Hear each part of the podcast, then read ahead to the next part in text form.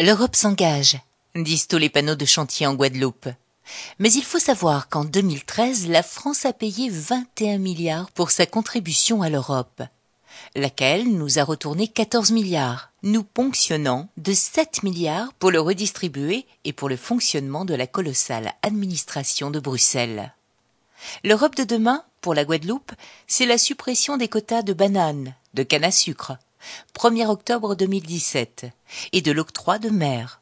C'est toute notre économie qui va être bouleversée par une Commission européenne qui n'a pas de compte à rendre aux citoyens. On comprend que ce n'est plus la France qui décide, mais la Commission européenne non élue. En Guadeloupe, pour les 5 à 10 ans à venir, il y aura beaucoup de souffrances si les filières bananes et sucre ne sont plus soutenues.